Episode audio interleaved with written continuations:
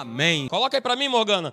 Por favor, como eu tenho falado para você, a gente tem falado aí às quartas-feiras sobre nós vencermos a força do medo. E eu tenho usado como, como texto base aí o texto de 2 Timóteo, capítulo 1, verso 7, né? Eu leio na versão da Bíblia amplificada, que diz que Deus não nos tem dado espírito de timidez. Ou seja, ele não nos tem dado espírito de covardia, ele não nos tem dado espírito de medo.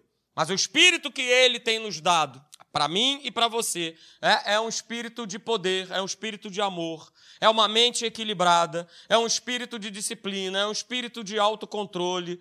É? Não tem essa história de que, ah, não, pastor, quando eu fui ver, eu já fiz e tudo mais. O Espírito Santo habita em você. E esse é o Espírito que ele tem nos dado. Se eu tenho vivido, tomar, tomando atitudes né, desequilibradas, é porque eu tenho dado vazão à minha carne e eu não tenho dado vazão ao Espírito. Eu não tenho dado vazão a essa palavra. Então, guarde sempre isso. É, o nosso espírito não é um espírito de medo, não é um espírito de covardia, não é um espírito de temor, mas é um espírito de poder, poder esse dado por Deus. E a gente tem falado é, que não existe, queridos, coisa mais demoníaca é, que prende a vida das pessoas, e nós temos visto isso. Eu conheço algumas pessoas né, onde o, o, medo, a atuação do medo né, se estabeleceu, e uma vez que ele se estabeleceu, eu mesmo conheço uma pessoa que já tem pelo menos aproximadamente uns cinco anos que não sai de casa. Imagina isso. Cinco anos sem colocar o nariz para fora de casa. É, porque atormentada por esse espírito de medo. E eu falei aqui, né, a origem de qualquer medo sempre foi, é e será uma ação diabólica sobre a vida do homem. É isso mesmo que ele faz, ele paralisa, ele neutraliza. Ele faz com que as pessoas fiquem paralisadas. E aí nós vimos né, que se o medo ele está no controle, o homem vai se, vai se tornar escravo dele e das suas consequências. Eu acabei de dar aqui um exemplo é, de alguém que vive paralisado por esse espírito do medo. Totalmente paralisado, totalmente entregue a esse espírito. E qual é a consequência? Uma vida que não cresce, uma vida que não progride, uma vida que não floresce. Então, por isso é importante, queridos, a gente poder enxergar é, que nós não podemos viver debaixo desse domínio do medo, porque se o medo domina, o medo vai paralisar a tua crença. Se o medo domina, é, ele vai ter a capacidade de neutralizar a certeza, ele vai ter a capacidade de neutralizar a verdade da palavra, é, que faz com que a gente experimente o sobrenatural de Deus. Olha, você está aqui nessa noite, você está vivendo o sobrenatural de Deus. Só um amém, aleluia, mas estamos juntos, estamos firmes aí. Aleluia. Não é isso? Porque eu não posso encarar a minha vida com cada dia que eu, que eu acordo e me levanto como algo natural. Não. Cada dia é uma oportunidade que Deus concede, concede a mim, concede a você, de nós justamente experimentarmos esse sobrenatural de Deus, esse dom da vida, esse milagre da vida. Só que muitas pessoas, queridos, têm deixado de viver né, esse sobrenatural, e nós falamos aqui quarta-feira passada sobre isso aí, porque elas têm sido dominadas pela ansiedade. Vivem ansiosas, vivem agitadas, vivem preocupadas. São as notícias, são, é, seja de cunho é, familiar, seja de cunho ali pessoal, daquilo que vivem, ou notícias que envolvam cidades, o próprio país ou o próprio mundo. Ah, e aí a gente também viu semana passada essa fórmula aí maravilhosa, né? Essa equação maravilhosa que vai nos garantir que a gente viva livre né, de qualquer preocupação ou de qualquer ansiedade que está aí em Filipenses, capítulo 4, versos 6 e 7. Veja, é uma ordem, né?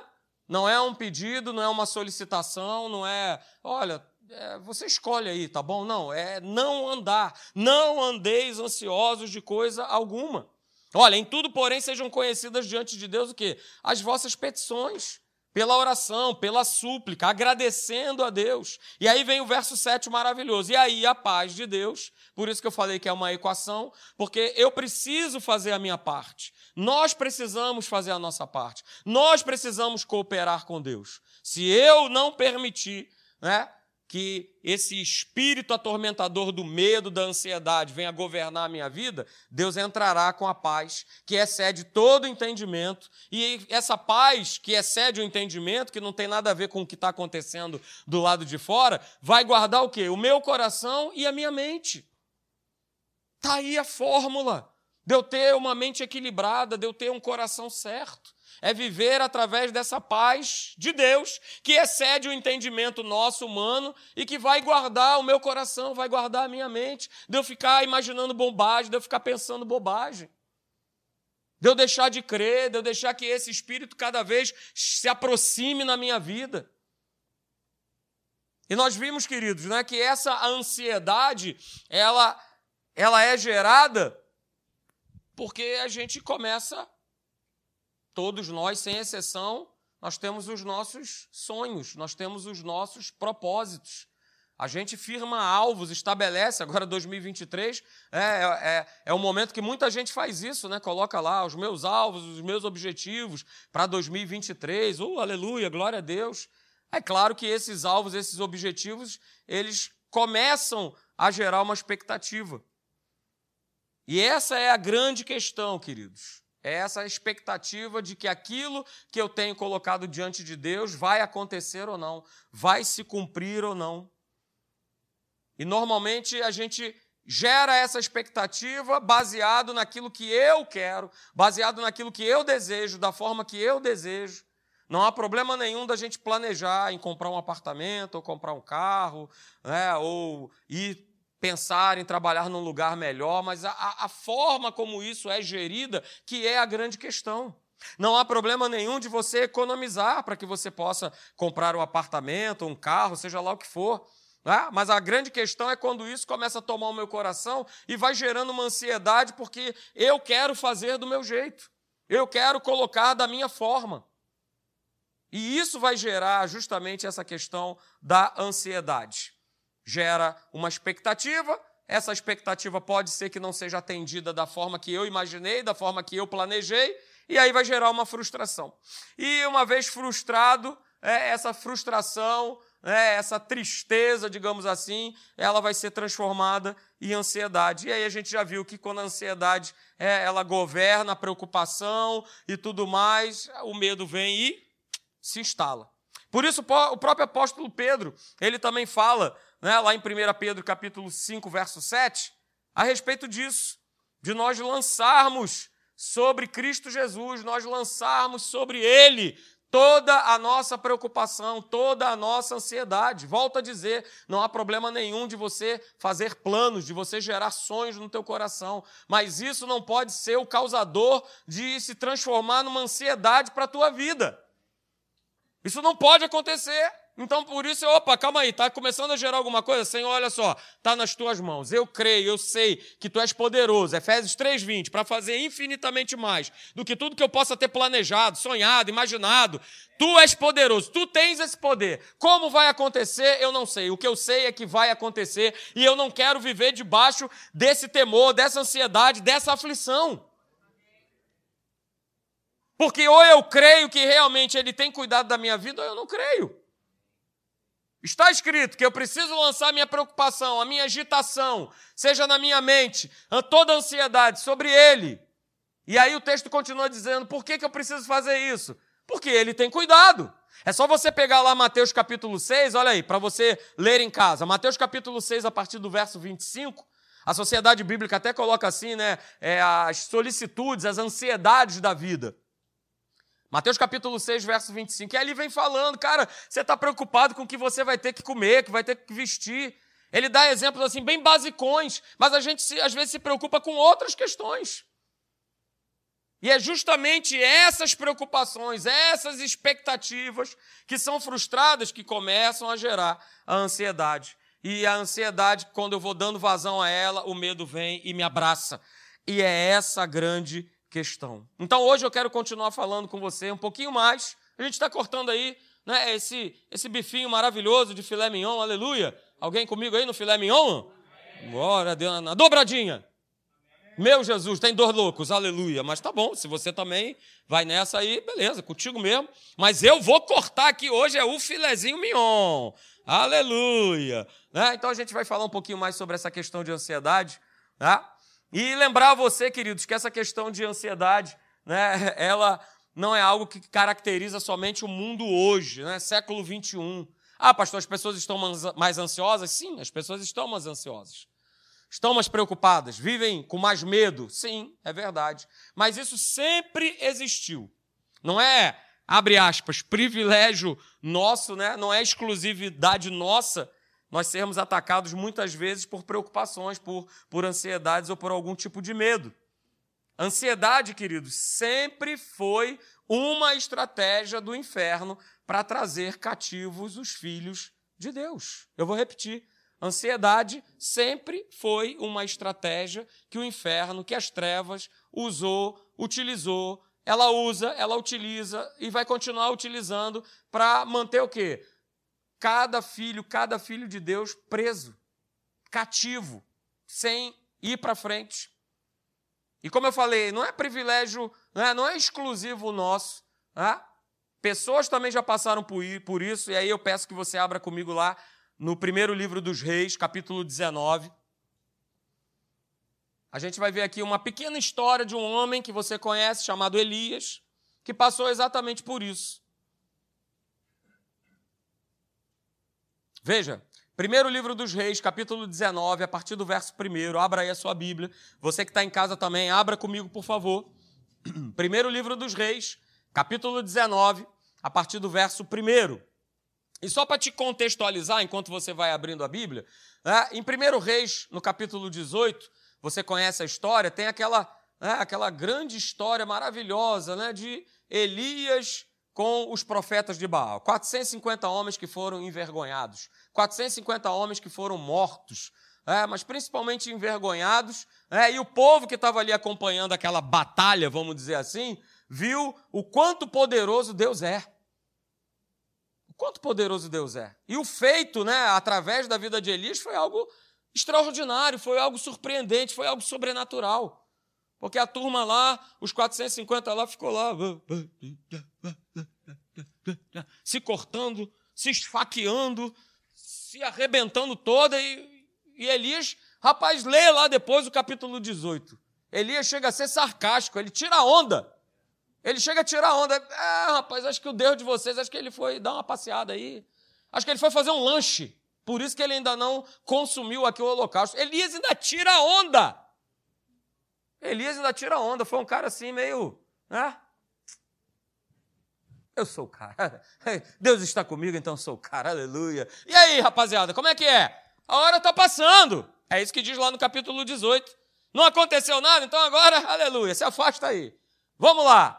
Né? E aí ele faz aquela oração, ele invoca o Senhor, né? e aí ele ainda para tornar o desafio mais difícil, ele joga água no sacrifício, ele bota ao redor do sacrifício lá né, uns 200 caminhão-pipa d'água, e aí ele invoca o Senhor, Senhor, agora é contigo, vamos lá! É, e você sabe a história.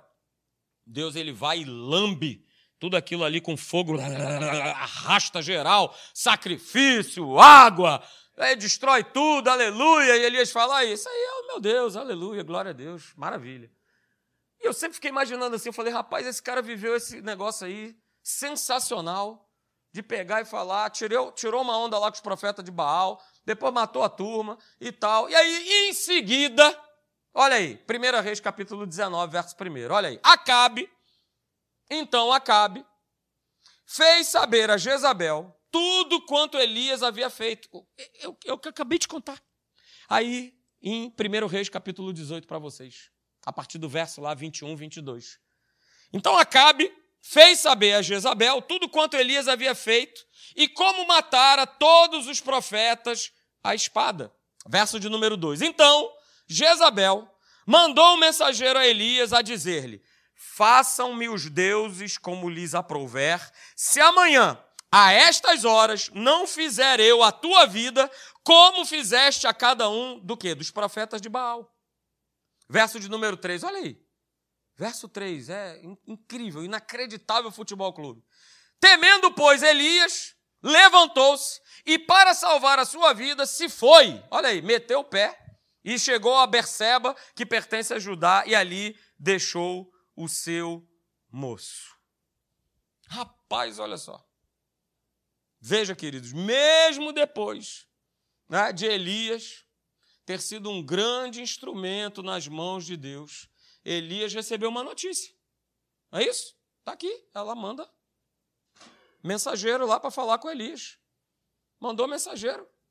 Então ele recebeu uma notícia. E aí, olha só, aquilo tudo que Elias tinha vivenciado, tinha experimentado, um milagraço, um sobrenatural assim, né? nível maravilhoso. Ele recebeu uma má notícia. E o que, que a gente vê ali no verso 3? Ele temeu. Ele teve medo. Aí ele teve medo. Então, queridos, eu quero falar para você, né, assim como foi com Elias, para que a gente possa ficar né, bem atento, né? temer algo ou alguém, ou temer uma notícia ruim, gera em nós ansiedade e abre brechas para o espírito do medo chegar. Foi exatamente o que aconteceu com Elias. Ele, temou, ele temeu uma notícia vinda de uma pessoa. Uma notícia ruim. Ó, a mesma forma que você fez com os profetas, que passou cada um deles ao fio da espada, assim acontecerá contigo. E aí o que, que gera no coração de Elias? Preocupação, ansiedade, medo. E aí abriu-se uma brecha, abriu-se uma porta e grudou nele. E sabe o que é mais interessante nessa história, queridos? É que Elias, assim como nós também sabemos, Elias sabia que Deus era com ele. Sabia ou não sabia? Ele tinha momentos antes invocado o nome do Senhor e visto um milagre maravilhoso na vida dele. Elias sabia, como também nós sabemos, que Deus responde às orações. Porque não foi a oração que Elias fez, né, que desceu fogo do céu e consumiu ali todo aquele, aquele holocausto, aquele sacrifício? Elias sabia. Elias sabia que Deus era com ele, Elias sabia que Deus respondia às orações. É, Elias falava no nome do Senhor, invocava o nome do Senhor, porém, ao chegar, ao bater uma notícia ruim, ele teve medo. Ele teve medo. E sabe, gente, a mesma coisa acontece muitas vezes com a gente. A gente conhece a Deus, a gente ora, a gente busca, a gente tem experimentado, né? Quem tem experimentado aqui o poder, as maravilhas de Deus, aí levanta sua mão. Pois é, a gente tem experimentado desse poder e tudo mais, mas se a gente recebe alguma coisa, alguma notícia ruim, né, ou alguma coisa que a gente ouve que nos surpreende de uma maneira negativa, aí que está o nosso grande alicerce de nós nos mantermos firmes, ou então se a gente vai abrir o nosso coração para a ansiedade, para o medo chegar. E veja, queridos, né, lá em Tiago capítulo 5, verso 17, olha aí o que está escrito. Diz que Elias, ele era um homem semelhante a nós.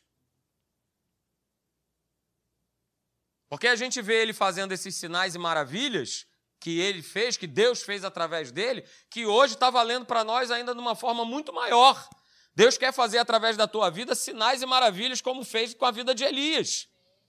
Porque esse texto aí também prova exatamente isso: que Elias ele, ele era um homem semelhante a nós.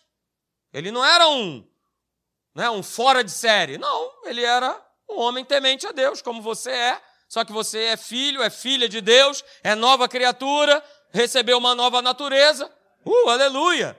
Mas veja, o texto continua dizendo: olha, ele era também sujeito ao quê? Aos mesmos sentimentos. Ele também era sujeito aos sentimentos. E naquele momento, quando ele recebe aquela notícia do mensageiro de Jezabel, é, a fé saiu fora e ele deu espaço a quê? Ao sentimento. O sentimento tomou conta. O sentimento, e aí entrou o sentimento, a fé vai embora. Entrou o sentimento, aí entrou a ansiedade, aí entrou a incredulidade, aí entrou o medo, e aí Elias ele toma a atitude que ele toma. Ele pega e vai embora. Porque para para pensar, gente. A atitude de Elias seria: é, como é que é? é? Ela falou que vai fazer a mesma coisa comigo? Então, deixa eu falar uma coisa para você. Volta lá e fala com ela que é o seguinte: que o Deus que eu sirvo, assim como ele consumiu os 450 profetas de Baal, local, saiu lambendo tudo, você toma cuidado com Deus, hein? Porque é ele que daqui a pouco vai te consumir. Essa seria a posição mais plausível de Elias. Porque ele tinha acabado de experimentar isso na vida dele. Só que ele abriu uma brecha, não, ele abriu, um, ele abriu a, a, a porta do Maracanã inteiro para todos os sentimentos entrarem no coração dele. Tudo aquilo que ele vivenciou ficou para trás. E quantas vezes nós fazemos exatamente assim? Tudo que eu já experimentei com Deus, toda a minha história com Ele fica jogada para escanteio, porque agora bateu o sentimento agora bateu a incredulidade, agora bateu o medo. E aí eu me agarro com isso e eu vou anulando a minha fé, anulando a certeza de que Deus né, ele está comigo. E é exatamente isso, queridos, que as más notícias, né, que as notícias ruins que muitas vezes eu e você nós recebemos, elas querem fazer esquecer que o nosso Deus é um pai de provisão. As más notícias têm essa finalidade, porque Elias Naquele lugar ali no Monte Carmelo, ele recebe a provisão de Deus, o milagre de Deus. Mas bastou vir uma má notícia, ele se esquece né, desse grande poder de Deus, desse grande Deus que é o nosso Pai de amor, que é o nosso Pai da provisão. Provisão de quê? Provisão de cura. Ele é o nosso Pai da provisão financeira, ele é o nosso Pai da provisão. Né? De amor, Ele é o nosso Pai de provisão de alegria, Ele é o Pai da provisão do milagre, é, Ele é o Pai da provisão que governa a nossa mente, Ele é o nosso Pai de provisão. Ele é o nosso sustentador, e o meu Deus, segundo a sua riqueza em glória, aleluia!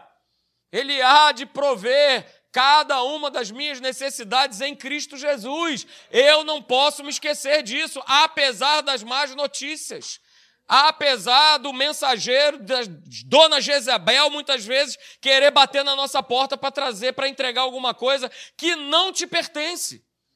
Porque o que o mensageiro de Jezabel vai anunciar para Elias era algo que não pertencia a ele.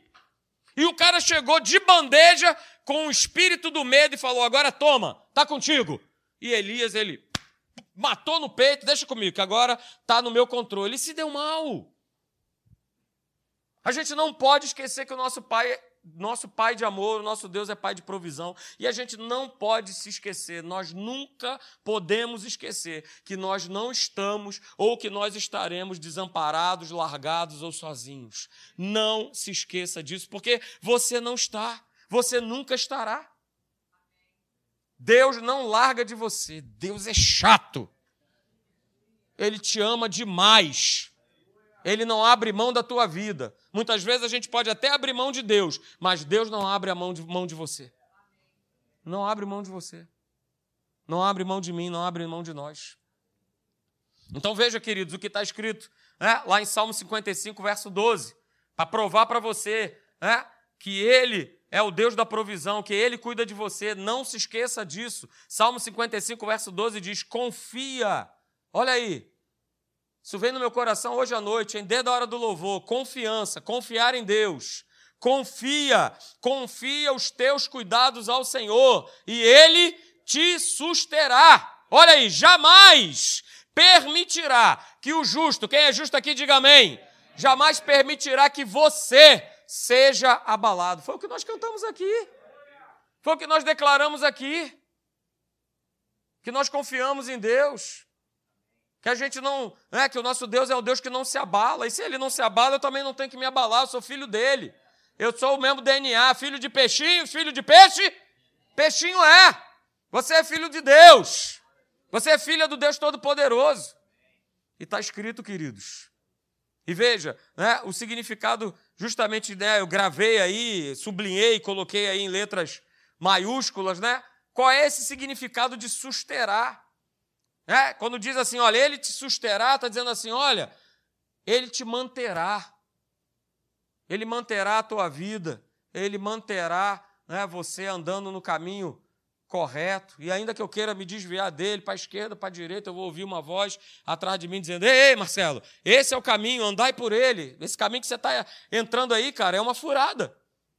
Esse caminho que você está entrando aí vai te levar para a morte. É caminho de morte. Parece ser um caminho de vida, mas é um caminho de morte. Ele te manterá. Olha, quando diz que Ele te susterá, é que Ele providenciará. O que, que você está precisando nessa noite? O que, que você entrou aqui nessa noite? Você que me acompanha aí pela internet, que você está precisando. Ele é a tua providência. O Senhor é a tua providência. É Ele que vai providenciar, é Ele que vai te nutrir, é Ele que vai te sustentar. Ele é o teu suporte. Olha aí os informáticos aí, aleluia, que vivem dando suporte aí. É? Pois é, Deus ele vai além, ele é o teu suporte. Ele é o teu suporte, é ele que vai fornecer é, os meios necessários para que você sempre seja suportado por ele. Mas talvez você tenha entrado aqui, ah, pastor, mas e, e se esse suporte, se esses meios demorarem a acontecer? Ou se é, eles não estão acontecendo e eu preciso para ontem e tal, eu não estou vendo nada acontecer na minha vida? Cara, você não pode esquecer do que está escrito lá em Romanos 4, capítulo 4, verso de número 17, que diz lá que o Deus que vivifica os mortos e chama o quê? A existência aquilo que não existe. Pode até não existir, mas Deus vai chamar a existência para te abençoar, para derramar sobre você dessa provisão, desse sustento, para que você não fique desesperado, não viva ansioso, não viva com medo. Confie em Deus, queridos. Essa palavra está batendo forte no meu coração nessa noite. Confiança em Deus. Eu tive conversando com um casal que está passando por uma situação muito complicada na vida deles. Muito, muito, muito complicada mesmo em todas as áreas, sendo atacados na, na, na no seu corpo, no, né, na sua área de saúde, sendo atacados financeiramente também. É, mas ontem conversando é, com eles, eles falaram: olha, nós estamos assim, com o nosso queixo caído, porque é nesse período que nós estamos sendo mais atacados, mais afligidos, é mais. É nesse período que nós, pastor, nós temos visto mais e mais o sobrenatural de Deus. E ela me deu um testemunho que foi assim incrível, né? Ela tem o costume de, de, de fazer compras né, num supermercado que aceita cartão de crédito, e o cartão de crédito deles já estourado, né? zero de, de, de limite, tudo estourado. Ela pegou e, meio que desnorteada, foi para um outro supermercado. E nesse supermercado, nem cartão de crédito né, ele, ele aceita. E ela foi lá né, e começou a fazer as compras totalmente desnorteada fazendo as compras, muitas necessidades. É, e chegou um determinado momento que ela, né, parece que ela voltou. E quando ela volta, ela. O que, que eu estou fazendo aqui? Aqui não aceita cartão de crédito. Ih, mas não adianta também cartão de crédito, porque meu cartão de crédito está estourado. E agora? O que, que eu faço? Eu preciso levar isso aqui, isso aqui é o sustento para minha casa. E ela clama dentro daquele supermercado por Deus, fala: Senhor, providencia, Senhor, eu, eu, eu vou ficar sem comida para minha casa, para dentro da minha família. Providencia, Senhor. E aí, daqui a pouco, né? Nesses nossos aparelhinhos aqui, aconteceu um plim, e ela pegou e foi ver. Logo depois que ela fez a oração. Aí apareceu a seguinte mensagem assim: Você acabou de receber um Pix. Aí ela pegou e foi lá ver, olhou, olhou o nome da pessoa, não conheceu e estava lá o valor. Aí ela falou: Senhor, obrigado. Chegou aqui a providência que eu que eu precisava. Ela passou as compras dela toda e foi exatamente aquele valor que aquela pessoa transferiu para ela. Ele chama a existência, gente. E eu falo para você, sem medo de errar nessa noite. Daqui para frente, aqueles que verdadeiramente andarão com Deus são aqueles que vão experimentar desse sobrenatural nas suas vidas não é por conta do trabalho, não é por conta da conta bancária, não é porque guardou, não é porque depositou, poupou, economizou. Veja, eu não sou contra fazer isso, ok? Mas como nós vimos aqui na semente de crescimento, a minha confiança, o meu coração tem que estar no Senhor. Ele é o provedor, ele é o pai da provisão. Volto a dizer, essa palavra confiar, olha, está batendo muito forte aqui no meu coração desde o momento do louvor. Confie em Deus. Confie em Deus. Confie em Deus. Talvez você esteja, sabe, é, com uma carga de problemas que anda sendo pesada na tua vida. Eu não sei. Mas quando eu estava preparando essa mensagem, isso veio no meu coração. Olha, tem pessoas ali dentro que têm carregado uma carga pesada, uma carga de problemas, de necessidades, de situações pesadas na sua vida. E essa carga, essa demanda de problemas, de situações, tem gerado ansiedade, tem gerado preocupação, tem roubado noites de sono, tem tirado né, a tranquilidade de algumas pessoas, tem trazido medo medo para as suas vidas de como que vai ser amanhã, como é que eu pago amanhã uma conta, como é que eu, eu faço amanhã para ir no, no, no, no, mercado, como é que eu faço e tudo mais. Eu quero lembrar você, queridos, e Deus me fez lembrar isso ontem, quando estava preparando essa mensagem, desse texto aí, de Mateus capítulo 11, a partir do verso 28 até o verso de número 30. Aleluia. Recebe essa palavra para a tua vida nessa noite, no nome de Jesus. Se você entrou aqui nessa noite sobrecarregado, com muita carga, muito peso, muito problema, muita situação, você, Senhor, estou aí numa sinuca de bico, me parece que eu estou num beco sem saída. Deus coloca para você o seguinte: olha, vinde a mim, todos os que está, estão cansados e sobrecarregados, e olha, eu vou dar a vocês descanso. Eu vou trazer o meu descanso para cada um de vocês. Mas a gente precisa se chegar. Olha, vinde a mim, me busquem, me, me procurem. Está lá em 2 Crônicas, capítulo 7, verso 14. O meu povo que se chama pelo meu nome me buscar, se humilhar e orar e se converter dos seus maus caminhos, então eu ouvirei dos céus, eu sararei a sua terra, eu perdoarei os seus pecados.